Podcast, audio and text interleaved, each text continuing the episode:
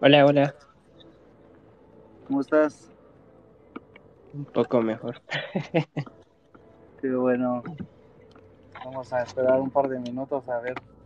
Se conecta Salvador y este Mario. Sergio. Ya les mandé ahí el, el, este, la invitación.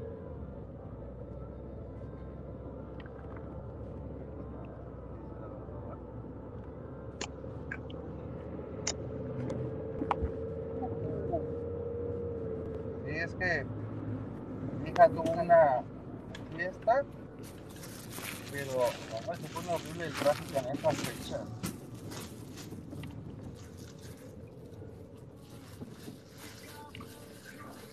¿Sí entró Salvador? Sí, yo estoy. Ah, sí está Salvador. Ya nos falta este Mario, ¿va? Sí, Vamos a darle unos dos, tres minutitos. ¿Cómo está Salvador? todo muy bien, muchas gracias. ¿Y ustedes qué tal? Igual bien, nada más le digo a Tsin que este, mi hija la, la invitaron a una posada, Sí, pero un poquito más retirado de lo que eh, esperábamos y además de que el tráfico en esas fechas se pone horrible eh, a todas horas. me puedo imaginar. Estamos aquí en Ciudad de México. Sí. Sí, sí.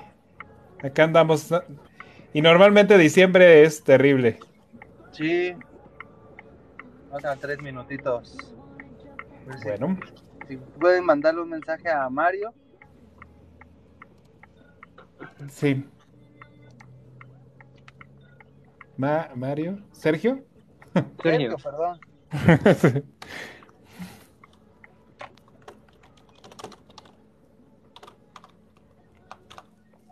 Buenas noches, Juana Carelli. Es, es tu porra, ¿no? Este Atsin. Algo más. Algo más. Sí, Buenas Es, noches. mi, es mi esposa. Dice Sergio que ya solicitó integrarse. Hola Leticia. Fíjate. También una invitación, una solicitud. Que diga y tal en todo el programa, ¿no?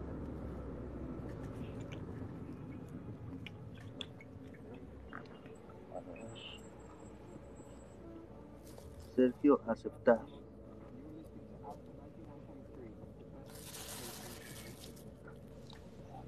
Ya está. Hola Sergio, ¿cómo estás? Hola, hola, ¿cómo están? Muy bien, muchas gracias. Pues ya estamos eh, los cuatro. Eh, me da un gusto tener al nuevo integrante de este de esta iniciativa. Pues regularmente empezamos presentándonos. Eh, pues ya me conocen, soy el dios hermeño. Hablo eh, de algunos temas como la deconstrucción, el capitalismo, el mundo de un adulto autista. Pero en este espacio principalmente pues está enfocado a lo que es la deconstrucción masculina. Adelante el público que se va agregando.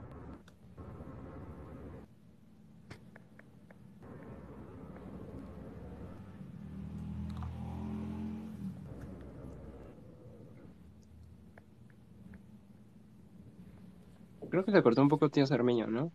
Creo que sí. Vamos presentándonos. Sí, Vas Atsin. yo, yo soy Atrin de Disidencia y Masculinidad. Toco teoría de nuevas masculinidades, feminismo y filosofía queer en mi contenido. Hablo acerca de estos temas.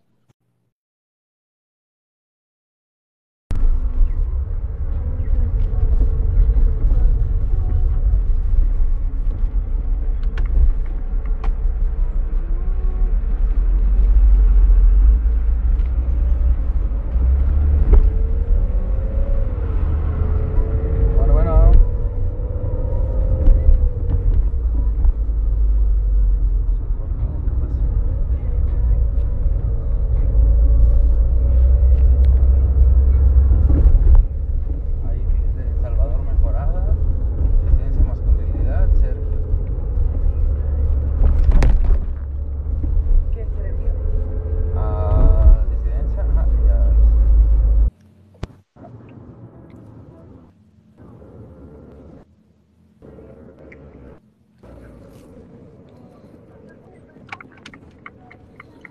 Hola, hola. Ya volvemos. Este, nos contabas. No sé si de manera rápida antes. No sé, pero de manera rápida antes de que se nos va a cortar. Toco la teoría feminista, nuevas masculinidades y algo de filosofía queer en mi, en mi contenido de videos. Muchas gracias. Este, yo soy Salvador Mejorada. Mi proyecto es de em, eh, acompañamientos, mediaciones, talleres, pláticas, cursos y divulgación basados en prácticas narrativas y comunicación no violenta. Básicamente me interesa el tema del bienestar desde diferentes puntos de vista. Y vamos a esperar a Sergio.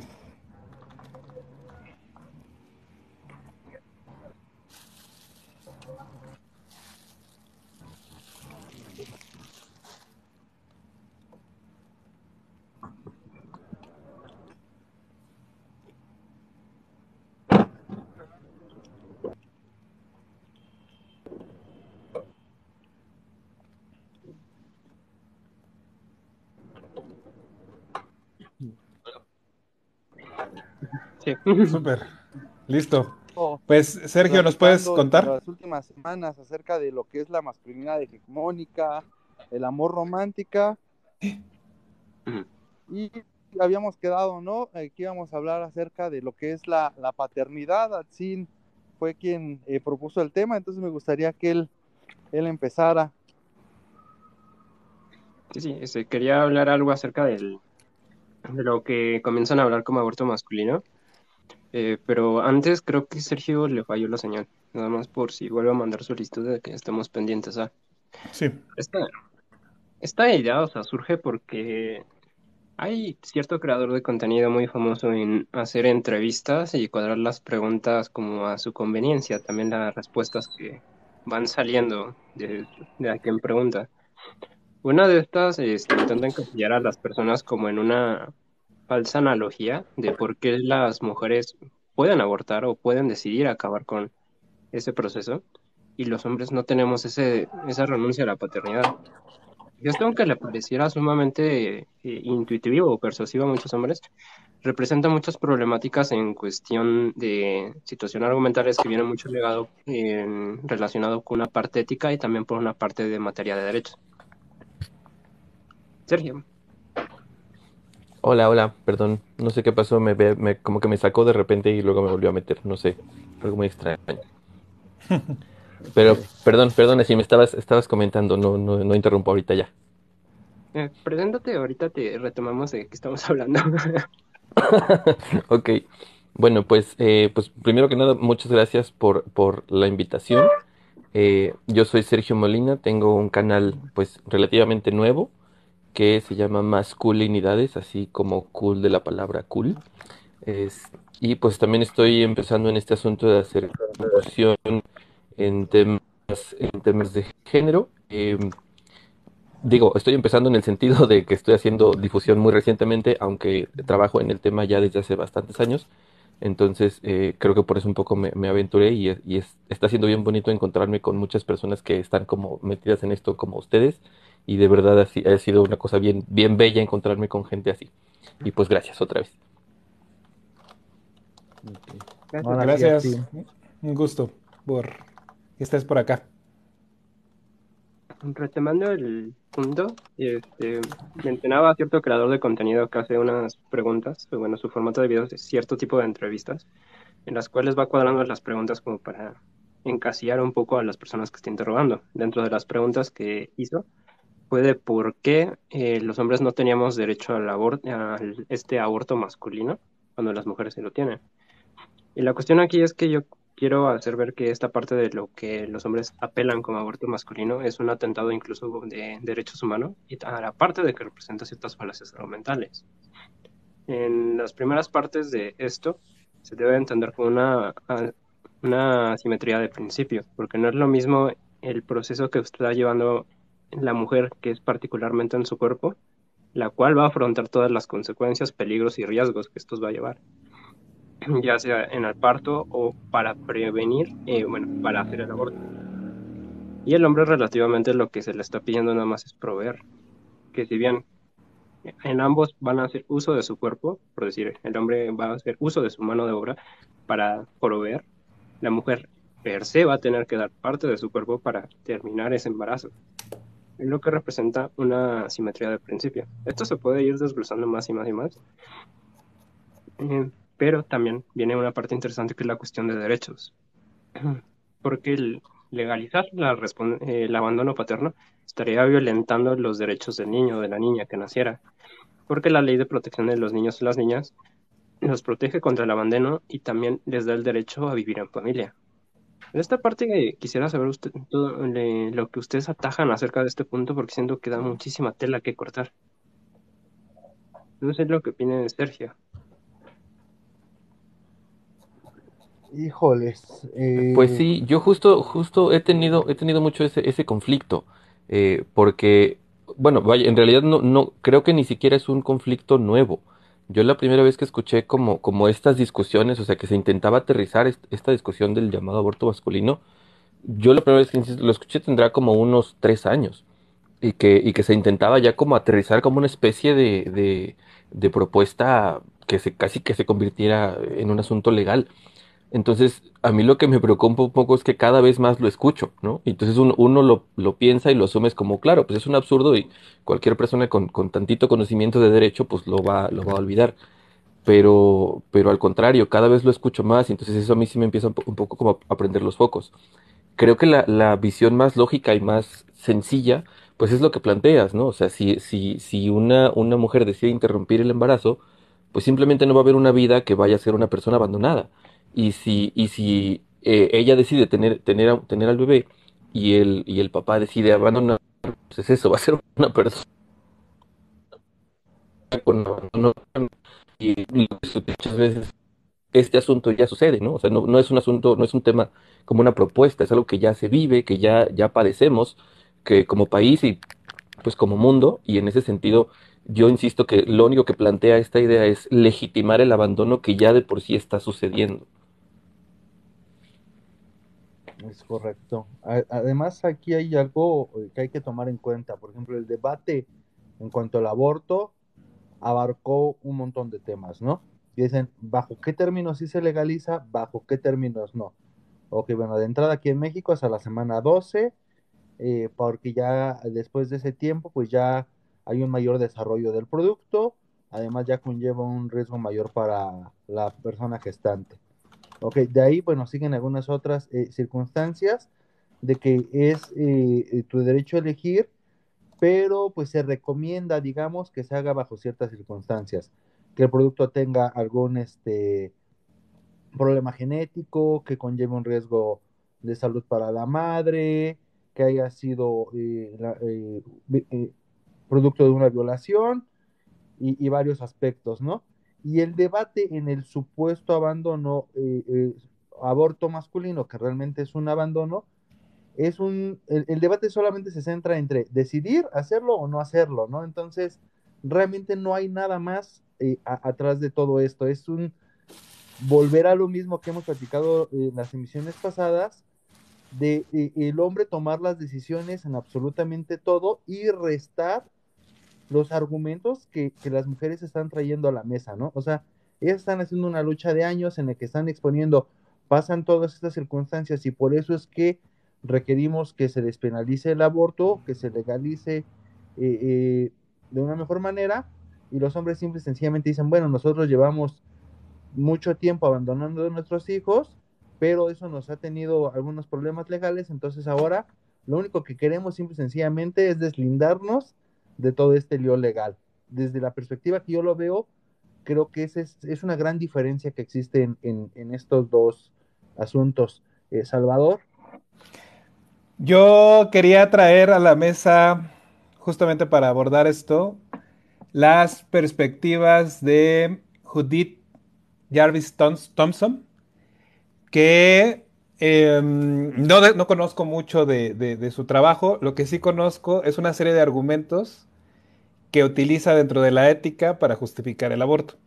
Y hay uno en particular que es muy interesante en el que dice que eh, como es un eh, es algo que es relativamente involuntario en el cuerpo de la mujer, un símil podría ser algo así como, como si una persona cayera en coma, de repente eh, lo conectaran a alguien más para darle soporte vital y esta persona despertara del coma y entonces no pudiera quitarse de ese alguien más. ¿no? O sea, como, como ah, no, no, puedo moverme, estoy imposibilitado, imposibilitado, de, eh, imposibilitado de moverme porque estoy conectado a alguien más y si me muevo se muere.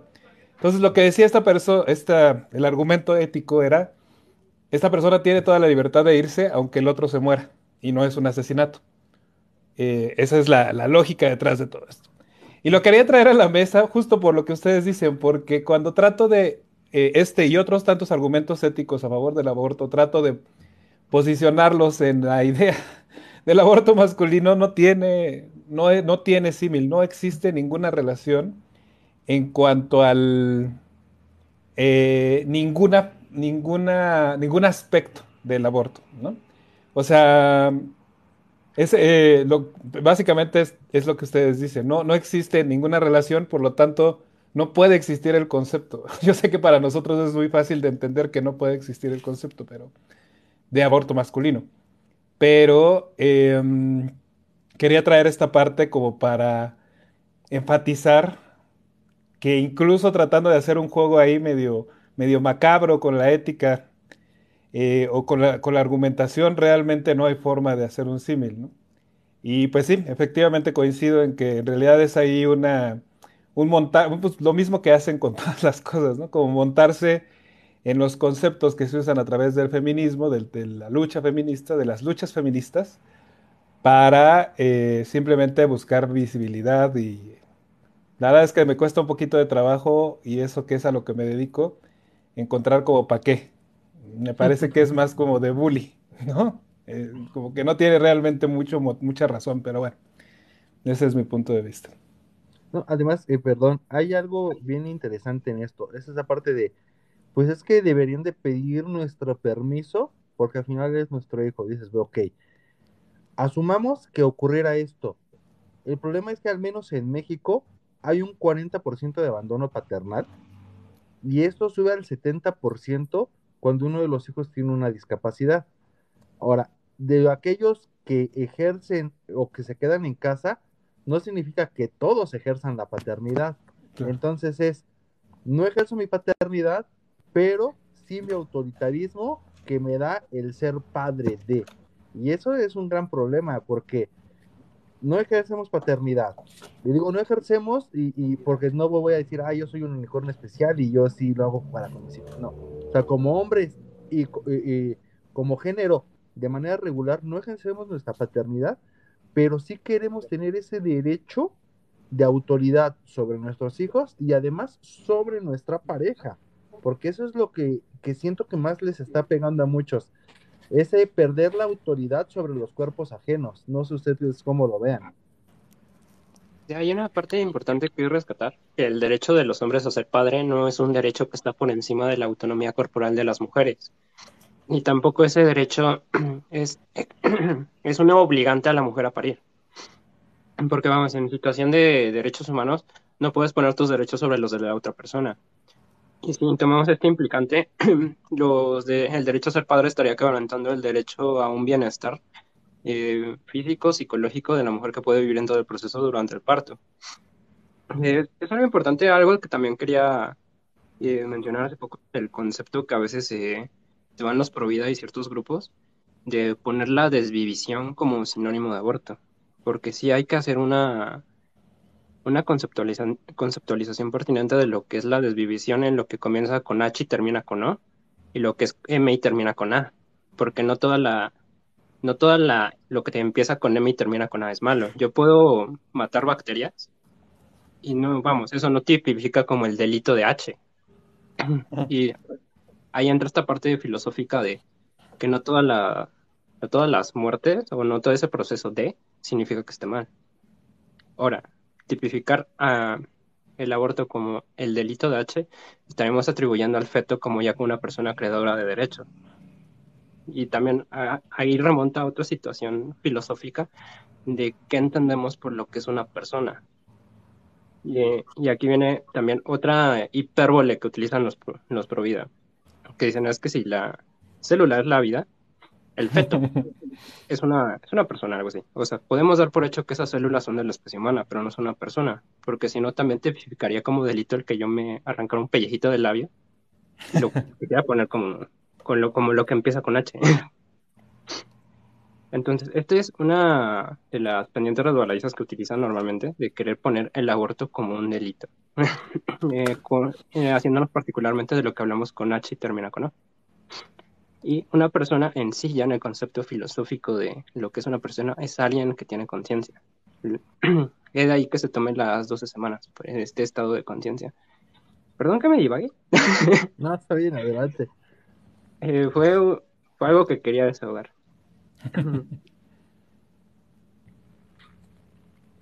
Muchas gracias. Yo quisiera como, como un poco ahondar también en esta situación, o sea, me, me, parece que hay varios puntos que ustedes han, han compartido y quisiera como, como aterrizarlos en el sentido en el que, eh, eh, primero sí, quizá la discusión un poco como entre, entre personas que, que tenemos como esta perspectiva, como esta visión es un poco más eh, sencilla en el, en el, partiendo como de que vamos hacia la misma dirección y que no tenemos puntos encontrados en este sentido, eh, y que entendemos un poco lo absurdo de muchos de los discursos o de los argumentos que utilizan pues las personas como, como provida y tal para, para eh, como justificar o, puntualizar sus, sus, opiniones.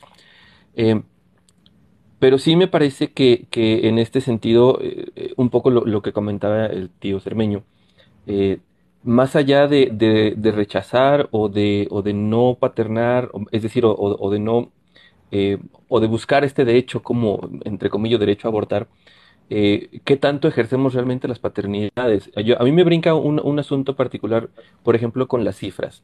O sea, nosotros, por ejemplo, sabemos que cuatro de cada diez familias en México eh, no tienen, no tienen a, su, a su papá, ¿no? Eh, y en ese sentido decimos, bueno, y de, y de los restantes, hay ahí una estadística que yo tengo mucha curiosidad de, de, encontrar, francamente no la he encontrado. ¿Cuántos de esos, de esos papás que sí están con sus familias no son los mismos papás que dejaron en algún momento a otra familia, ¿no? Porque también es, también es cierto que hay muchas personas que, que, que, dejan a un primer matrimonio, dejan a unos primeros hijos y se van con el segundo un poco como para hacerlo bien, nótese las comillas, eh, y entonces en ese sentido tampoco estamos hablando de, padres responsables eh, que, que, se quedan con esa familia y que realmente están ejerciendo su paternidad, sino que en otro momento o en otro lugar tienen a otra familia a la que, a la que ya abandonaron en un momento. Entonces, siento que incluso esas cifras que, que, que, a veces utilizamos, también tendríamos que, que, agarrarlas un poco con pinzas, ¿no? Porque, porque, como dices, finalmente el ejercicio de la paternidad no es quedarse y eh, dar, dar manutención. O sea, es toda una serie de, de acciones, de responsabilidades que aunque los papás estén dentro de la familia, no necesariamente cubren. Y entonces ahí, pues no solamente, como decíamos, no solamente la presencia resulta importante, sino más allá de todo eso, qué tanta responsabilidad tenemos dentro de la familia. Y creo que eso es un punto medular, porque de esos papás que si se quedan en las familias, habría que ver realmente cuántos tienen, ejercen esas responsabilidades. un poco por ahí es que me, quedé pensando en todo esto que comentaban. Salvador. Pues em, yo me voy a deschongar para contarles Em, y para ir un poquito para atrás, ¿qué pasa cuando estas, estas parejas, estos hombres, ejercen una, su, posición de poder para exigir el embarazo? Para exigir que eh, la mujer tenga eh, al hijo a partir de su posición de poder y de otras tantas estrategias, ¿no? Como chantaje emocional, ya todos los que sabemos. Y les digo que me voy a deschongar porque les quiero platicar que mi mamá tenía preeclampsia. Mi papá fue su segunda pareja, mi mamá ya tenía hijos. Y como mi papá quería hijos, la... ella no dice eso, pero yo sé por qué no lo dice. La presionó para que tuvieran hijos. Y se embarazó de alguien antes de mí que, murió antes de nacer, bueno, de un feto que que, que murió antes de nacer. Y luego conmigo hubo muchas complicaciones para mi mamá y para mí, ¿no? Y bueno, ahora que yo me entero de todo esto y que lo puedo ver con esta mirada crítica, pienso que, pues qué ejercicio del poder y de la, del machismo de esta persona que es mi papá, que hizo esta, esta, o sea, esta presión, ¿no? Ejerció esta presión. Ahora no le podría decir, como, como decían ahorita, que pues esto implica, esta presión implica que hay un deseo, ¿no? Y por lo tanto un involucramiento con la idea de ser padre. Pues no, es uno de esos padres que abandonó a esta familia, luego tuvo otra familia, la abandonó también y tuvo una tercera familia. Y ya nada más para cerrar el chismecito, los mis otros hermanos, mis dos hermanos menores, se llaman Salvador. Yo soy Salvador Iván, el otro se llama eh, Jesús Salvador y el otro se llama Oscar Salvador. ¿Cómo creen que se llama mi papá? Salvador. Con eso, con eso cierro el caso.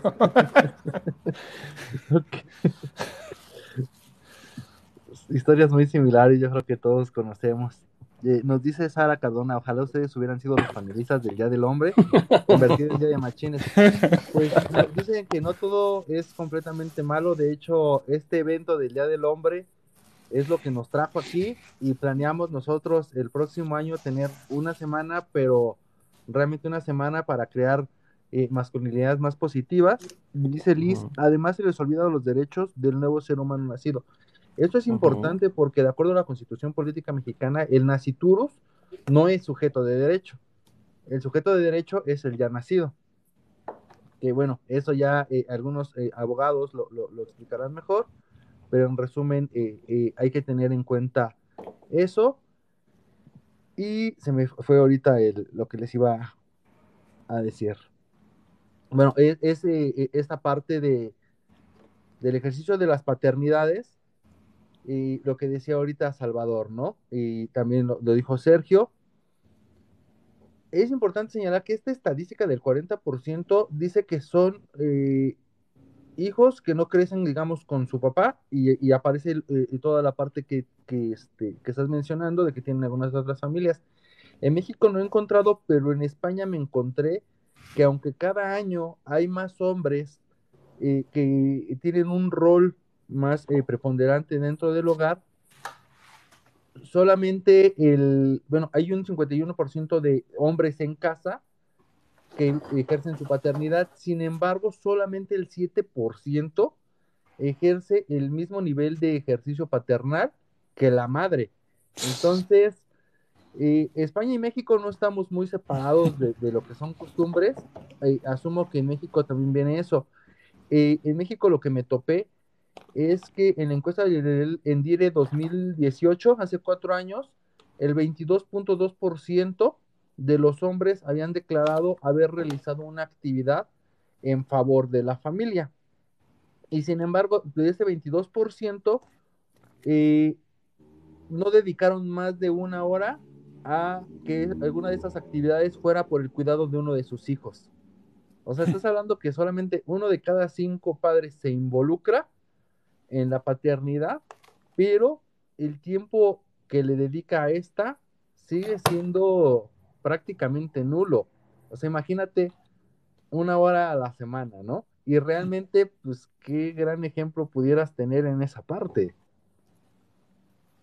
No sé ustedes ahí cómo, cómo vean esto.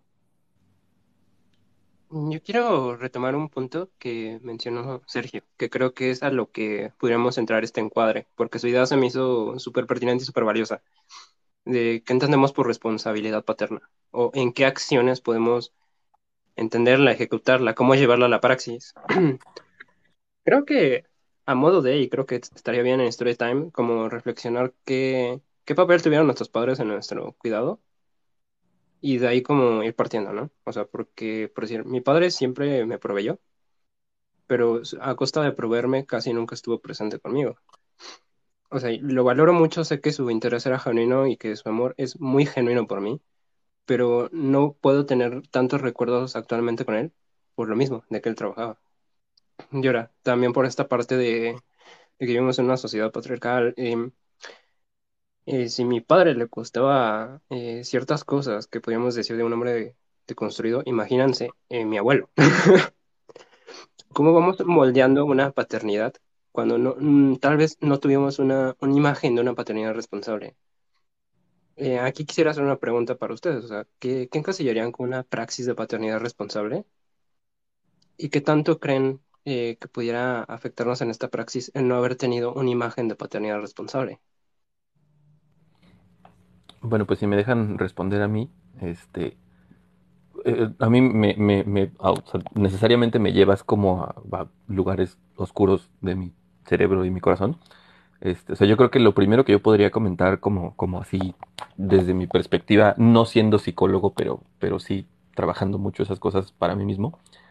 O sea, yo creo que el, que el hecho de la falta de tener una, un- una figura paterna, es decir, no una figura paterna, porque figuras paternas sí tuve, pero de no tener a mi papá, ¿no? Eh, eh, como, como, como este eje, pues a mí me ha hecho ser un adulto que, por ejemplo, repele mucho la situación del matrimonio, ¿no? O, la situación de tener una pareja como pensada para toda la vida, o, o incluso de tener hijos. O sea, yo tengo clarísimo que no quiero tener hijos, un poco quizá por este miedo de, de fallarles como a mí me fallaron, ¿no? Y de hecho ahí, ahí yo creo que quien, quien podría tener como muchísima, muchísima eh, opinión importantísima justo es el papá Metiche que por aquí anda. Este, y en ese sentido, o sea, más acercado hacia la praxis. Ahora, recordando, o, o más bien atendiendo la, la propia pregunta, eh, yo tengo muy pocos recuerdos de, de mi papá eh, en la parte de la responsabilidad. O sea, y, ah, eh, yo, cuando yo, cuando yo era niño, mis papás se separan y entonces pasa este asunto de a él lo veo eh, los fines de semana y vamos y vamos al cine y este tipo de cosas, ¿no? Pero, por ejemplo, que yo recuerde que me ayudara a, resolver un examen, a hacer una tarea, que me enseñara hasta cómo hacerme el nudo de la corbata para los 15 años de mis amigas, este, ese tipo de cosas, pues esos no, yo no los tengo, ¿no? Entonces, eh, yo recuerdo a otros hombres, tíos, eh, incluso mi abuelo, eh, o, u otras personas adultas que eran varones, que me fueron enseñando ciertas cosas, pero desde su lejanía, ¿no? Desde el no ser mi papá. Y entonces, eh, claro, o sea, yo creo que, que mucho, no, no lo sé ustedes, yo hablo desde lo personal, mucho del trabajo que, que, que hago ahora tiene que ver con estas carencias que yo detecto de mi propia experiencia, ¿no? Y, y que me hace cuestionar eh, a las figuras masculinas tradicionales, porque vaya, mi papá era del Bajío, entonces pues imagínense todo lo que implica con una familia completamente, pues de, de, de pues con un montón de cosas muy tradicionales y demás, ¿no? Entonces, sí creo que, que el asunto nos pega eh, en, en lo profundo y que de alguna manera eh, justifica, no sé si la palabra se justifica, pero, pero si no por lo menos explica el hecho de que estemos trabajando este, este tipo de cosas y estemos intentando cambiar esos esquemas que los hemos vivido de primera mano, ¿no? Creo que es lo que yo podría comentar más o menos. Pues Salvador, Me, creo que ya nos me poco. Gustaría, en lo que se más. conecta papá, Metiche, me quisiera, voy a, voy a poner un poco de desorden o, lo que voy a nombrar es algo que puede ser un poquito extraño. Humberto Maturana, en algún momento se él, él habla muchísimo sobre el tema de lo, ma- de, lo matrístico y lo patriarcal. Y cuando él le preguntan cómo debería de ser un padre, él dice que no debería de haber... Hola, hola. Sí, Ah, sí. listo. Bueno, vaya, no, no te vemos. Bueno, yo no te veo. No, pero sí te oímos. A ver, Salvador, terminas y ya le, le damos la palabra a papá Metiche. Claro que sí. Entonces, cuando le preguntan cómo debería de ser un papá, él dice que no debería de haber una figura paterna. Yo sé que esto es escandaloso, pero ahí les va. Su idea es que no debería de haber una figura paterna, sino que más bien eh, quienes estén en la parte de la educación eh, sean mamás. Es decir, a lo que se refiere es específicamente a que tengan el involucramiento que se les pide a las mamás. Y aquí cuando lo nombra, suena muy raro, ¿no? A mí me sonó así ¿cómo? ¿Cómo, es esto? Pero una vez que empecé a indagar sobre el tema me pareció muy interesante porque en realidad, ¿qué es lo que hace esta figura paterna supuesta? Enseñarte a anudar la corbata, pues lo puede hacer mamá, ¿no? O sea, se asume que él sabe rasurarse, ¿no? estoy hablando de figuras casi arquetípicas de los medios, ¿no? Eh, pero sí son cosas que hacen falta. A mí me hizo falta, me hizo falta en el sentido de que el mundo me decía que me hacía falta, ¿no? Eh, en, los festivales de la escuela y así, ay, pues el papá y mi papá me enseñó y veías en las películas y veías al papá enseñando todo esto. Pero una vez que yo lo considero, ¿por qué debería de ser diferente el ejercicio de la paternidad de la maternidad? A partir de lo que dice Maturana, me quedé pensando que a lo mejor no tendría que haber una diferencia. A lo mejor los dos deberían de ejercer la maternidad en el sentido de todo lo que le, le, le, metemos a la idea de maternidad ejercida por dos personas, o en el caso de las familias extendidas, por más personas. Yo sé que esto es medio... Ah, como que se puede salir un poquito, pero me parece interesante cuestionarnos incluso qué es eso de paternidad desde atrás, ¿no? que es justo lo que estábamos ahorita hablando. Y ese es mi punto de vista. Es, es todo un, un, show. Ahorita eh, platicando yo, eh, bueno, a ver si son de papá porque le mando la invitación y no entra. Allá está entrando. Ah, bueno, yo no viví con mi papá y pasó algo bien curioso. Eh, yo a mi papá yo lo conocí, pero yo no tenía ah, como la conciencia de que él era mi padre, sino que yo entendía o conocía al padre de mis hermanos como mío. A los seis años, mi mamá, eh, bueno, mi papá me eh, celebra mi cumpleaños, me dicen que él es mi papá, pero yo estaba emocionado por el pastel, ¿no? O sea, si me dijeron eso o no, no lo recuerdo. El punto es que eh, en un momento determinado, pues yo me empiezo a dar cuenta en la escuela, pues de que yo nada más tenía los apellidos de mi mamá y que mis hermanos sí tenían el apellido de su papá, ¿no? Entonces un día pregunto y pues me dicen, no, pues es que tu papá es tal persona. Y yo así de, ¿y por qué no me lo dijeron? Pues sí, te dijimos cuando tenía seis años en tu fiesta. Yo así de, pues yo estaba viendo otro rollo, ¿no? O sea, yo quería, mi, estaba emocionado por mi pastel, si me lo contaron o no, es otra cosa. Pero este tipo de, cosas te hacen ver eh, ese ejemplo de, un padre, de un hombre que no está. Y, al final, quieras que no, el vivir en un mundo eh, que, me tocó a mí ya eh, casi 40 años, empiezas a dividir los roles entre hombres y mujeres y empiezas a seguir esos ejemplos. Porque aun cuando no está, deja un ejemplo de que puedes irte cuando las cosas se ponen difíciles. ¿Estás de acuerdo? Entonces, ahora, por ejemplo, yo con mis hijos eh, siempre he tratado de estar eh, presente, y digo he tratado porque sí me he equivocado muchas veces, y, y, me he involucrado en actividades alrededor de mis hijos, no en actividades de mis hijos. Y son cosas que al menos con mi hija la mayor me ha, me ha, me ha, tocado choques con ella, ¿no? De, bueno, estás en mis actividades, pero no estás conmigo, o sea, no es lo mismo. Y hay un, ahorita lo, decían por ahí, ¿no? del taladro, que si papá no sabe usar taladro, el hijo no sabe usar taladro. Y ya lo he comentado, soy miembro de la Iglesia de Jesucristo. Alguna vez eh, nos tocó hacer una actividad de servicio y un joven a punto de casarse iba a instalar un tanque de gas, solamente metió la manguera y la abrió. El tanque botó la manguera inmediatamente, ¿no? O sea, él no tenía idea que había que ponerle un cinch o hacer algunas otras cosas, porque su papá, con todo y que estuvo presente, nunca le enseñó ese tipo de cosas. Entonces, ¿qué es ejercer la paternidad? Y la maternidad no solamente es estar, es enseñar a sobrevivir, porque realmente es algo que tenemos que aprender desde pequeños, cómo sobrevivir el día que nos toque estar solos. Y bueno, ya, papá Metiche, pues te cedemos la palabra. Eh, ¿Cuál es tu experiencia de, como hijo para con tu papá? ¿Y qué ahora haces diferente como, como padre para con tus hijos? Hola, buenas noches amigos, ¿cómo están? Estaba aquí lavando la ropa, bueno, secándola. y pues no pude evitar escuchar todo porque pues estaba aquí en el live. Y bueno, eh, la experiencia con mi papá. Mi papá fue un papá muy presente, pero voy a enseñar en lo que termina aquí la hora para que se escuche mejor. La secadora, perdón. Mi papá fue un papá muy presente. Eh, no, no lavaba ropa, no nos hacía de comer, nunca nos cambió el pañal, pero siempre, siempre estuvo preocupado porque la familia estuviera muy unida.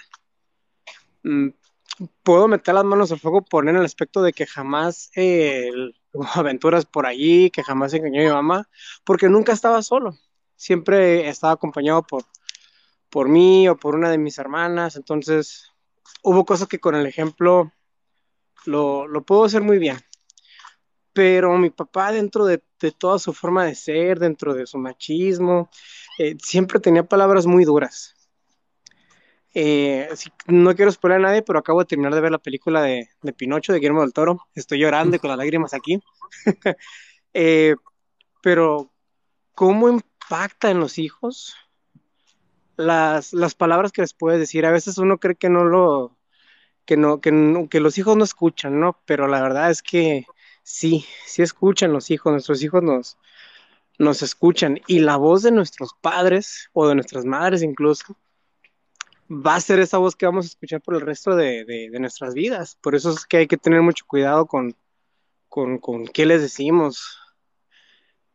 Porque también desafortunadamente los hijos nomás nos acordamos de las cosas malas y a veces se nos olvidan las cosas buenas.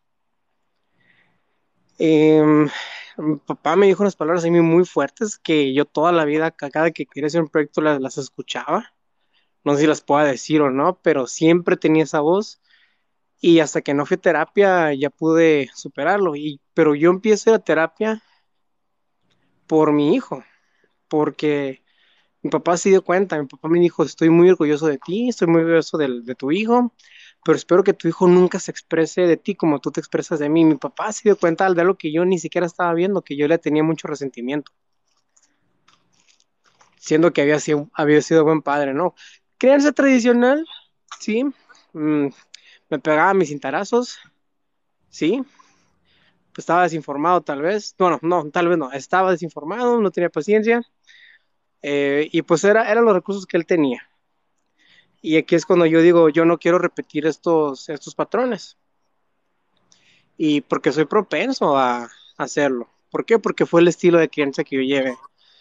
Entonces yo decido llevar ese tipo de crianza diferente. ¿Por qué? Porque no, no quiero repetir eh, estos patrones. Yo creo que eh, siempre queremos ser mejores padres de lo que nuestros padres fueron, ¿no? Incluso quisiera pensar que mi papá quiso ser mejor padre que, mi abuelo. Eh, estuve escuchando ahí que, qué rol tiene el papá, que si es nada más poner la corbata o usar el taladro, a lo mejor mamá también nos puede enseñar eso, y sí es cierto. Eh, la psicóloga, quien, la psicopedagoga que nos ayudó eh, con, el primer taller que recibimos de crianza, es una mujer feminista, no, sí está en TikTok, pero no es de las famosas y nos dijo, a pesar de todo, este, yo sí pienso que hombres y mujeres son diferentes y nos explicó en el aspecto siguiente. Y estoy hablando, no sé si la palabra es hegemónicamente, ustedes usan palabras muy, muy, muy padres porque son personas muy estudiadas, yo no, yo apenas estoy estudiando. Eh, pero dentro de lo hegemónico, tal vez, no sé si es la palabra correcta o de lo tradicional, eh, el papá cumple, la mamá tiene un rol un poco más hacia la protección. Estuvimos hablando de lo tradicional, porque las mujeres que, crían solas, que son muchas, tienen que cumplir con ambos roles, con el, de, con el que tradicionalmente cumplía papá y con el de ella. Eh, lo que nos explicaba esta psicopedagoga es que el papá es un poquito más ayuda al desapego, ayuda a la protección y los ejemplos fueron muy muy claros conmigo y con mi esposa. Mi esposa es la que está más, ay, le va a pasar esto al niño, ay, se me va a ahogar, ay, el otro. Y yo soy un poquito más de que déjalo, se tiene que caer, se tiene que tropezar, tiene que aprender a levantarse solo. Entonces, creo que como estamos los dos en equipo, funcionamos en el aspecto de que cada quien cumple un rol porque estamos en equipo. Eh, y rompiendo tradiciones, mi esposa misma me lo ha dicho, dice, tú eres la mujer de la relación y yo soy el vato. no por el hecho de que yo cocine o lave ropa, eso no tiene nada que ver, eso es meramente de, de, de ser adulto funcional, sino porque hay ciertas actividades, ciertas cosas que, que, por ejemplo, ella dice, yo creo que tú vas a ser mi superprotector y yo voy a ser la, la alcahueta, me dice. Y dije, ¿sabes qué? Yo creo que no, porque ahorita mira cómo te estás preocupando por el niño, por todo. Y yo soy un poquito más alcahuete, le dije, se nos están volteando las cosas como originalmente lo, lo habíamos pensado. Entonces, al final de cuentas, creo que no importa quién cumpla cierto rol, creo que todo es comunicación. Lo pesado aquí es cuando un- una sola figura, que por lo general y en su gran mayoría son las mujeres, tienen que cumplir con, con ambos roles de, por parte de la protección y el desapego.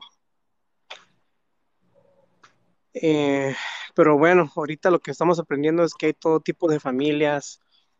ah, hay familias homoparentales, hay familias que es uno solo el que está criando, hay niños que están criando, siendo criados por sus abuelitos, por tíos, y creo que sí es, sí, sí me dio mucho sentido lo que dijo a Salvador, con todo respeto, que dijo que me sentí identificado, pero al mismo tiempo dije, ah, me, pegó porque a, mí me dan mucha carrilla, por así decirlo, se burlan mucho de mí que porque soy como una mamá.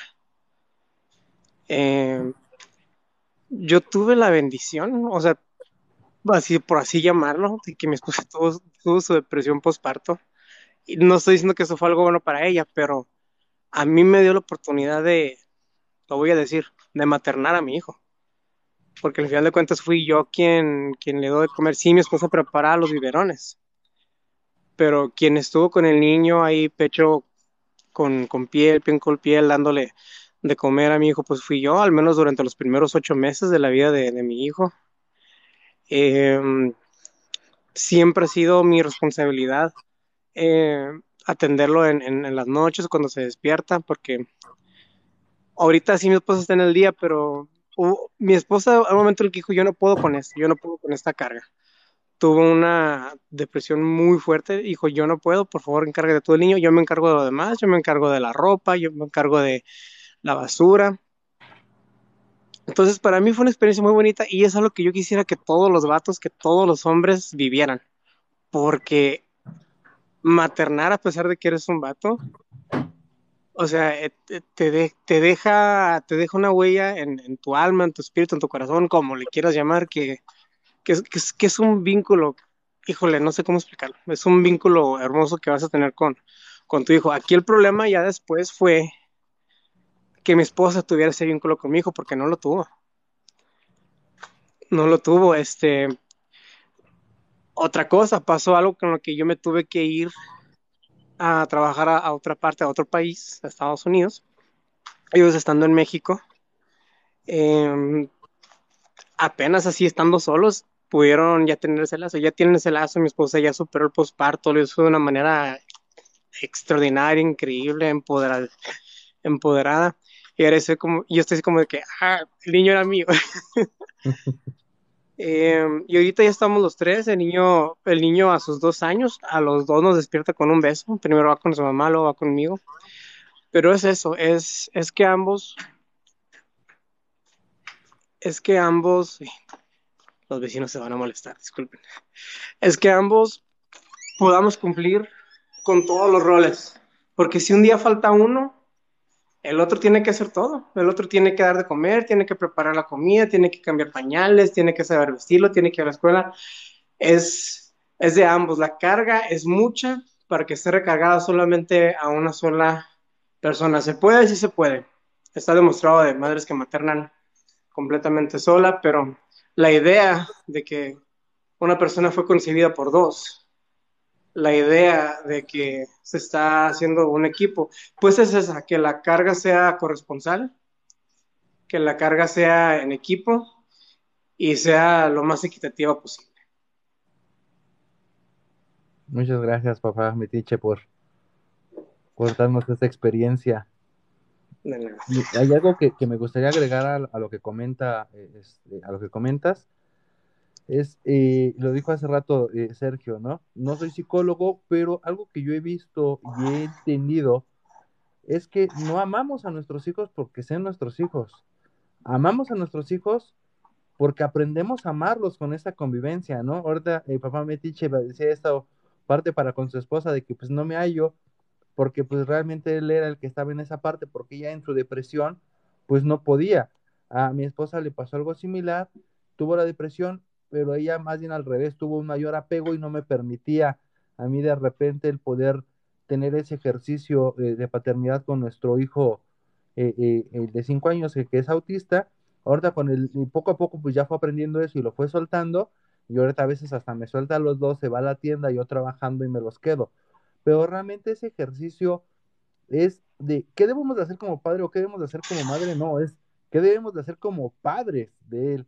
Pues aquello que necesiten, porque también son diferentes necesidades que tendrán nuestros hijos y algunos eh, tienen la necesidad de que estemos jugando con ellos, algunos tienen necesidad que les enseñemos algo en la escuela, pero el punto es ese, no es que vamos a hacer nosotros como padres, sino que necesitan los hijos de nosotros. Y creo que eso es algo que a veces se nos olvida a muchos, ¿no? Tenemos ciertas expectativas de lo que es la paternidad, lo que es la maternidad, y son cosas que aprendimos desde niños y queremos replicarlas en lugar de pensar qué es lo que nuestros hijos están requiriendo. Y creo que si cambiamos ese chip, decía en algún video, ¿no? Si rompemos esa cadena de autoritarismo hacia con nuestros hijos y empezamos una de acompañamiento, creo que vamos a mejorar muchísimo. No sé ustedes cómo lo vean, Sergio.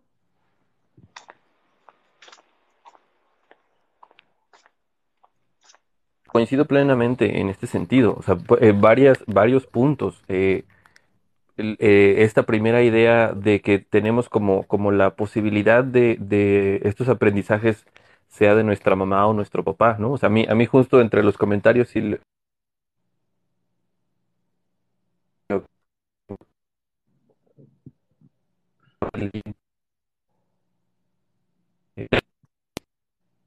Y, y, que enseñanza paterna, a mí en la gran mayoría me lo enseñó mi mamá, ¿no? O sea, yo, por ejemplo, aprendí muchas cosas de carpintería, pero de carpintería, o sea, de hacer como muebles, pues, ¿no? Eh, por ella, ¿no? Y porque ella me decía, pues es que si no es tu papá, ¿cómo vas a saber poner un clavo? ¿Cómo vas a saber poner un tornillo? ¿Cómo vas a saber armar ese tipo de cosas? Y pues yo desde niño eh, crecimos, mi hermano y yo crecimos con, con, esas enseñanzas en muchos sentidos, de, porque ella intentaba justo como esto, ¿no? Cubrir esta, este perfil que se esperaría de la figura paterna. Entonces, eh, eh, en ese sentido, sí, cuando lo pienso, más bien, creo que yo no lo he pensado hasta ahora que, que, me, ayudan como a evidenciarlo y decir, sí es cierto. O sea, esas, esas cosas que yo sé hacer como persona, como persona funcional, sí se deben a una sola persona que estuvo acompañándome en este proceso. Y en ese sentido creo que se, se, aterriza con lo que acabas de comentar, ¿no? No se trata de, de, qué es lo que ella, ella eh, tuviera que cubrir como mamá o como papá, sino qué necesitaba yo como persona para poder sobrevivir, para poder crecer y para poder madurar, y dentro de sus posibilidades es lo que ella me daba. y vaya, ese punto yo lo agradezco muchísimo y me parece que es como muy hasta romántico, pero también me, me, brinca en otro sentido en que, en que yo puedo ahorita externar el agradecimiento que tengo con ella y, todo lo que aprendí y tal, pero me parece que eso no exime de responsabilidad al papá que efectivamente no estuvo. Y creo que, que, que un poco, un poco eh, eh, eh en este sentido, al menos en lo personal, sí intento como mantener eso, eso en mi cabeza separado, ¿no? O sea, perdón, yo tengo la idea de que, de que las ausencias de los papás pueden ser, entre comillas, solventadas en tanto los aprendizajes, en tanto el cariño, en tanto las enseñanzas que otra persona cubra para, para cubrir mis necesidades. Pero me sigue pareciendo que, que, que eso es un poco como liberar de la responsabilidad y del daño que pudo haber hecho una persona que no estuvo por su decisión. Y eso, eso, eso, creo que eso se conecta mucho con, con lo que hablamos al principio, ¿no? Este, este como derecho de, de, o esa búsqueda del derecho de, de, abandonar y de legitimar esta, esta figura que se va, me parece que, que, es ahí donde está lo preocupante, porque efectivamente yo coincido plenamente en la idea de que una persona, entiéndase la mamá, puede, eh, puede lograr que, que la crianza de los hijos o las hijas sea muy completa, sea muy sana, sea llena de, de, de amor y demás pero eso no exime a la otra persona de la responsabilidad. Y me parece que ahí es donde tenemos que poner un punto importante o, o- o como un foco de atención, ¿no? Porque si, si, si nos quedásemos con esta idea de, pues sí, una sola persona lo puede hacer, casi que para qué necesitamos a la otra persona, ¿no? Entonces ahí es do- don- donde me genera mucho ruido. Creo que estamos diciendo eso, o sea, lo entiendo clarísimo, pero finalmente eh, con este hilo de ideas es un poco lo, que me queda en la cabeza, ¿no? Sobre todo porque creo que el, tema del, ejercicio de la maternidad no, se fomenta solamente desde dentro de las familias. O sea, yo aquí les platico como rapidísimo. Yo soy docente de, de, las- de la carrera de pedagogía. Y curiosamente, en esa carrera, la gran mayoría, por supuesto, de estudiantes son mujeres. Pero cuando van a hacer, por ejemplo, sus prácticas y van a un, a un preescolar o van a una primaria, cada rato llegan con anécdotas de que estuvieron dando clases y que, y que las maestras a los niños o a las niñas les ponían en sus cuadernos, este, mamá de Juanito, mamá de Pedrito, le digo que la tarea es esta, ¿no? Y yo les pregunto, bueno, ¿y por qué en esos recados que donde avisan la tarea, por qué nunca se dirigen al papá? ¿No? Entonces, eh, sien- siento que son esos, esos pequeños mensajitos los que constantemente están eh, eh, como bombardeándonos desde fuera de nuestro espacio familiar con la misma idea de que son ellas, son ellas, son ellas las que tienen que estar ahí. O cosas como la propia publicidad. Si ustedes ven cualquier comercial de cualquier producto de limpieza, las protagonistas no solamente es que sean mujeres, es que siempre son mamás.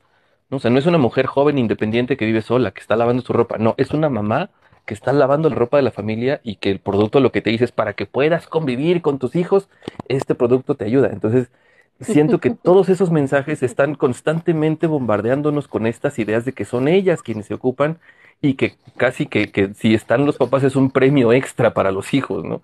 Entonces, ahí eso me hace como un poco de ruido, pero, pero no sé si me desvié demasiado del tema, disculpen ustedes. No, está, está excelente. eh, digo, y qué bueno, digo, si se malentendió la parte que yo decía es no criar bajo roles, sino criar ambos bajo las necesidades de los hijos, pero lo que dices es, es correcto, ¿no? No significa el eximir a ninguno, sino eh, es dejar de roles de a mí como papá me, me corresponde enseñar esto y a ti como mamá el otro, no. Ambos bajo las necesidades de- del niño. Atsin. Ah, ahí papá Metiche dice que quiere agregar algo y después Atsin. Sí se puede porque llegué tarde. Ah, mira, miren. Ay. Todo, todo este sistema, el machismo, el patriarcado, nos afecta en el siguiente aspecto y es muy, muy difícil hacer entender a la gente en general, no nada más a los hombres, de, de- cómo nos afecta. Sí, el patriarcado y, y el machismo nos traen beneficios como hombres, nos traen privilegios, no lo voy a negar, porque es verdad. Pero miren, el mundo no está preparado para ver un hombre ejercer su paternidad. No lo está. Les voy a dar dos razones. La primera, porque se sorprende cuando no debería.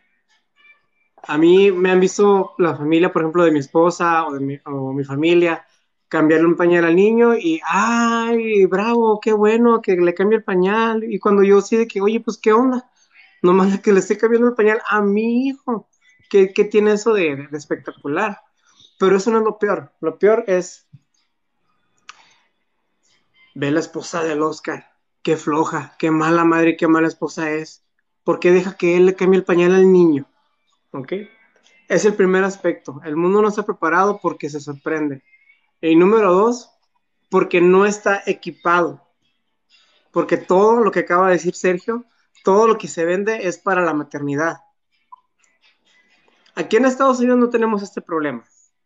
Pero si yo cruzo la frontera para México, los baños públicos para hombres, o en un Walmart, o en la tienda que quieras, perdón por, por el golazo ahí, eh, en un parque, donde sea, los baños no, o muy rara, muy raro el baño que tenga cambiador de pañales para bebés. Y es una cosa que cuando yo he estado en México he batallado, eh, encabronadísimo, he tenido que cambiar el pañal a mi hijo en el piso porque en el baño no hay dónde. Okay. Y siempre pongo el ejemplo de, y lo pongo como un ejemplo metafórico, esto del, del, del, del que no hay cambiador.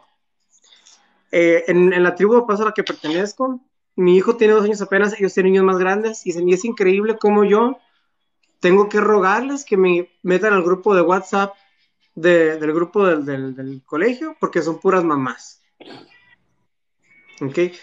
A mí me ha pasado de que yo, yo, ponía, yo, yo pongo las citas con el pediatra, yo soy el que habla, yo soy el que da mi número de teléfono y cuando me hablan me preguntan por la mamá. Es que tengo que hablar con la mamá, tengo que hablarle con la información, tengo que dar la información a la mamá. Oye, y yo, ah, es el papá. Bueno, nomás para acordarle que mañana es la cita y que tiene que llegar a tiempo, por favor, no se lo vaya a olvidar. O sea, no, no está preparado, no, no están listos. Entonces, eh, y perdón que me desahogue y hasta tengan ganas de llorar. Adelante. Es cansado, ¿saben? Es cansado todo el activismo, es cansado todo lo que quieres promover. Y que, que el mundo no, o que, y,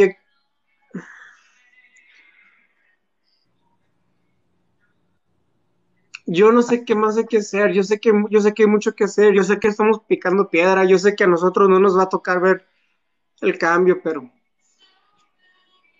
tengo la esperanza de que de que eso un día va a cambiar, de que de que los papás vamos a poder ejercer nuestra oportunidad con, con libertad, sin miedos, sin miedo a ser ridiculizados, con todos los recursos, y esto, créanme, no es un problema nomás de México Latinoamérica. Yo pensaba esto, y ahorita en mi nuevo trabajo, hablando con, mujeres que no hablan ni madre de español, tienen los mismos problemas. Padres ausentes, padres, a esposos golpeadores y borrachos. Eh, perdón por lo que voy a decir, o sea, es, es, es lo mismo, pero sin el bigote, o sea, por así decirlo, pues es el mismo problema, pero sin el bigote. Este, ahí fue cuando yo entendí que, el machismo y que la, que, la violencia doméstica y, el abuso infantil no reconoce ni fronteras ni nacionalidades. Solo quería agregar esto, Sergio. Gracias por, gracias chicos por dejarme decirlo y gracias por, por dejarme desahogarme y por, por hablar de esto. No, pues al contrario, al contrario, es un, honor escucharte y, yo lo que les decía hace rato, un poco antes de que llegaras, es que a mí me, me, alegra muchísimo el corazón encontrarme con personas que están en esto porque justo lo que necesitamos es hacer esa cohesión. Entonces, pues al contrario, qué, qué bonito que podamos tener espacios así.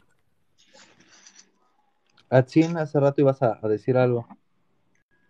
Justo lo que iba a decir viene mucho ahorita de que Arian dijo que la masculinidad tóxica no existe, que la falta de masculinidad es lo tóxico.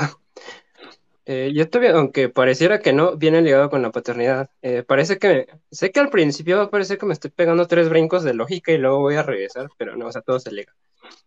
Eh, en sí la masculinidad si bien en todas las sociedades está el constructo de lo que es género, no todas las sociedades tienen el constructo de lo que es masculinidad. De hecho, en ciertos artículos se data que este concepto viene por allá del siglo XVII. De esto también hemos de hablar de cierto, en palabras sencillas, de cuando se impone esta idea de que solo hay hombre y solo hay mujer, y donde también arbitrariamente se mete de lo que tiene que ser un hombre y de lo que tiene que ser una mujer. Y esto de lo que tiene que ser un hombre va con ciertas características que pasan a ser mandatos y eso nos vuelve a ciertas características muy reducidas de lo que es ser un hombre. Y esa parte que creo que es lo que debemos de, construir, que es lo que atajo de todos los puntos que hemos hablado, de saber que hay cosas que podemos hacer y no quita que seamos hombres, o no nos hace más hombres o no nos hace menos hombres. Esto de inmiscuirnos en la crianza, creo que es súper importante. Esto que decían de tenemos que ser madres o eh, ser madres todos en la crianza, yo lo tomo como hay que resignificar lo que es ser hombre, qué es lo que podemos hacer y cómo podemos actuar. Creo que desde ahí es donde debemos trabajar, de reconstruir desde la masculinidad a la paternidad. Ya en ese punto eh, se viene... Ay, se me fue. Perdón, es que eh, como tengo ansiedad, o sea, pienso muy rápido y a veces me vienen las ideas y se me van. Lo que ahorita quiero recordar también bastante es que sí, el activismo es muy cansado. Y también lo que dicen, las amenazas de, ya sea de golpearnos, de desvivirnos, de que tú llegas y debates con una persona y la otra persona te mienta la madre, te tonto no te baja y cosas así. Pero tú en, en cierta frase, en cierto renglón, se escuchó mal una palabra tuya, la tergiversan, ay, y ahora tú eres el violento. Llega a ser, sí, muy cansado del activismo. Sí, yo también no te miento. Hay veces que yo también he, he querido llorar por mi proyecto, también hay veces que he pensado dejar mi proyecto, también hay veces que he sentido que no tengo apoyo. Eh, esta parte también era que comenta Sergio, que qué gusto encontrar personas así. Este, yo personalmente en mi, en mi círculo de, mi círculo, mi, bueno, en mi anterior círculo social, eh, yo no encajaba con nadie, o sea, por mis ideales. Y no es que yo los rechazara, sino que mis ideas a ellos les generaban mucho conflicto. El que yo dijera, sabes qué, es que esto lo que estás diciendo es machista. O sabes que lo que estás diciendo, esto puede llegar a ser violento para muchas personas. Entonces pasas a ser como el amigo incómodo, ¿no? De, ay, con él no digas este chiste, ay, con él no esto, ay, no, es que él es bien especial. Eh, eso de eh, que a veces tú hablas como de, eh, vuélvete un papá metiche, haz de cuenta yo era como el amigo metiche. Entonces, sí es como crudo, ¿no? Saber que hay veces que esta parte de las disidencias y de que el mundo no está preparado a ver un hombre deconstruido, creo que de manera general, es un brinco al vacío, ¿no? saber que tienes que confrontar a todo y a todos, casi, casi. Eh, creo que esa es la parte fundamental, ¿no? Eh, saber que sí, no, el mundo no está preparado, pero también creo que esperar a que estén preparados, pues tampoco se nos va a hacer factible, porque creo que es algo que eh, se van a tener que preparar mientras vean que nosotros, a la par que vean que nosotros ya no estamos de acuerdo a seguir esos moldes. Por decir, el llorar ahorita creo que es un acto de rebelión muy grande y yo eso le aplaudo mucho a los hombres cuando lloran en público. Es un acto de rebeldía sumamente grande. El saber, el saber decir, sabes que es que hoy, hoy, perdón, me está llevando la chingada, ¿no? Hoy me siento triste, hoy estoy deprimido. No, es que te, tú no eres masculino, estoy, soy humano, tengo derecho a llorar, deja, déjame, ¿no? Voy a llorar por esto y por lo que yo quiera, soy humano. Eso creo que es un acto de rebelión muy grande dentro de los hombres. El decir, sabes que estoy mal, sabes que tengo que llorar, pues voy a llorar. En eso te aplaudo muchísimo. Salvador, este, en este tema no has hablado. Híjole, pues la verdad es que estoy muy conmovido, muy conmovido por lo que dicen. Eh, solamente quiero cerrar con un, par de notas sobre lo que, lo que escucho. Lo primero es que hace rato estaban diciendo que la palabra eh, eh, padre, la palabra paternar, tiene ahí intrínseco algo de violencia. Eh, Maturana lo dice así, eh, tal cual, nombra que la idea pues, de, la paternidad está ligada a ciertas formas de opresión. Podremos, no, vamos a debatirlo ahorita porque ya es echarnos mucho encima, pero me gustaría que, eh, mi conclusión de esto que decían es, a lo mejor vale la pena empezar a liberarnos un poquito del paternar y el maternar y concentrarnos en la crianza. Me gustó mucho eso que dijiste, ¿no? ¿Cuáles son las necesidades de estos, de estos seres que se están criando y cómo los involucrados pueden abonar a esas necesidades? Me parece maravilloso, me parece liberador, porque justamente recupera esta idea de las familias diversas. Si son los abuelos, si son los primos, si son los tíos, no importa. ¿Quiénes involucran a esa familia y quiénes están involucrados en la crianza? y cómo se involucran eh, a partir de las necesidades de los niños. Entonces, esa es mi conclusión sobre ese tema, me, me, causa mucha liberación. Y la otra sobre el tema de salud mental y activismo, que creo que en algún momento lo vamos a tener que tocar, porque me ha tocado ver a un montón de personas eh, luchando con esto y con, con consecuencias severas, porque no es nada fácil. Y bueno, en este, en este sentido solamente quisiera decirles que eh, la construcción de, por ejemplo, esta comunidad es valiosísima, es invaluable. Y me conmueve un montón verlos, y me conmueve un montón que lloren, y me conmueve un montón que nombren todo esto, y quiero agradecérselos muchísimo. Me siento en un lugar seguro, y eso es valiosísimo para hablar de estos temas. Muchas gracias por, por estar aquí, por invitarme. No, pues ya saben, siempre son bienvenidos. Pues ya este, por el tiempo ya nos toca eh, cerrar. eh, me tomo eh, la oportunidad de hacerlo. Retomo lo que dice Papá Metiche del activismo, pero recuerdo el caso de Frida Kahlo. Ella pues eh, luchó por el voto femenino, desafortunadamente no lo vio. Uno o dos años después de su muerte, el voto femenino fue una realidad en México.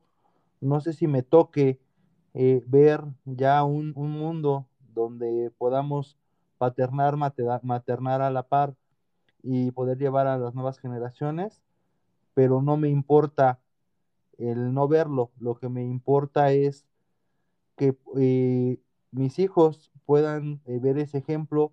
En su momento a, mi hija le enseñé a utilizar un desarmador, así como a lavar un baño. Mi hijo tiene su escoba, tiene su jalador, bueno, los dos niños tienen su mechudo.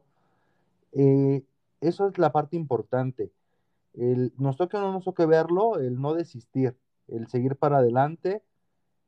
Y pues como dije, Frida Kahlo no le tocó ver eh, eh, el, fruto de, la semilla que sembró, pero pues es excelente el trabajo que ella realizó en su momento con las herramientas que tuvo y nosotros pues debemos hacer también lo propio con las herramientas que tenemos, es lo que me llevo el día de hoy pues me gustaría escucharlos ustedes. Ya saben, cada viernes a las 10 estamos por acá. Papá Metiche, estás invitado. Igual si quieres, este, puedes unirte al canal de, de, WhatsApp que tenemos.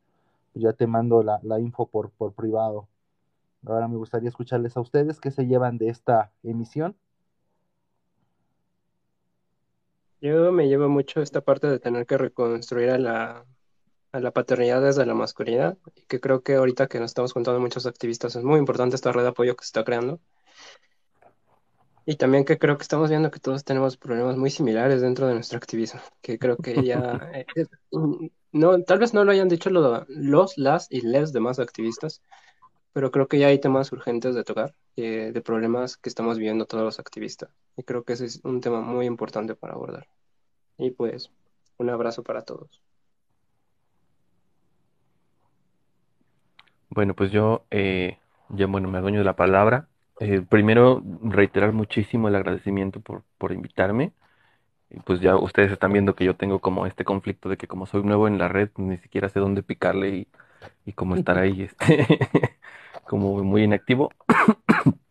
y le comentaba yo el otro día a, a, otro, a otro compa eh, que todavía no me llegaba como, como o sea, a mi, a mi contenido todavía no me llega tanto hate y me decía, dale tiempo, dale, dale chance y vas a ver que te van a llegar, este, y sí, me imagino que sí, eh, pero, pero en ese sentido coincido mucho con lo, con lo que se platica aquí. Eh, me, me, a mí me, me, de veras me nutre muchísimo el, el corazón, pues encontrarme con ustedes. Eh, o sea, no, no solamente desde, desde ver sus contenidos y, y likearlos y comentarles, sino generar esto, esta interacción y yo me, atrevo a decir la, amistad que se va a, este, a, generar. Eh, me recuerdan mucho como ciertos trabajos que en los que yo pude participar personalmente, como de círculos de masculinidades, que por alguna u otra razón pues, finalmente se, se, deshacen, ¿no? Pero, pero coincido también con, con, con, con esta idea de, de, tenemos los mismos conflictos, eh, en nuestro caso, el propio conflicto del ejercicio de, la masculinidad que ya trae muchísimo peso y que, y que en pocos espacios podemos abordarlo así. Em, y creo que el, punto que me parece medular de lo que se platica hoy es, es cómo, lo, cómo lo, lo, pudieron resumir, ¿no?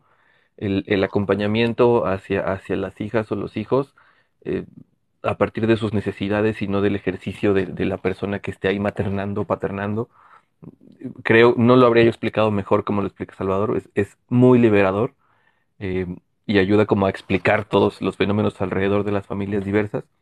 entonces, pues es bonito en muchos sentidos. Yo me voy no solamente con, con el corazón como mucho más, más nutrido, sino con aprendizajes de, temas que pues a, a, ustedes les, les, les iré como, como exprimiendo. Entonces, pues reiterar el agradecimiento y pues que sepan que en lo que yo pueda, eh, estando en redes o en persona o en mensajes o lo que necesiten que yo pueda apoyarles, ahí estoy con mucho gusto. Y pues muchas gracias. Salvador, papá Metiche. Dice que tu papá metiche Salvador. Te vas. A ver, aquí, Es- aquí dale, dale. activo el micrófono. Ah, ay, qué chiste, me tocó muy poquito.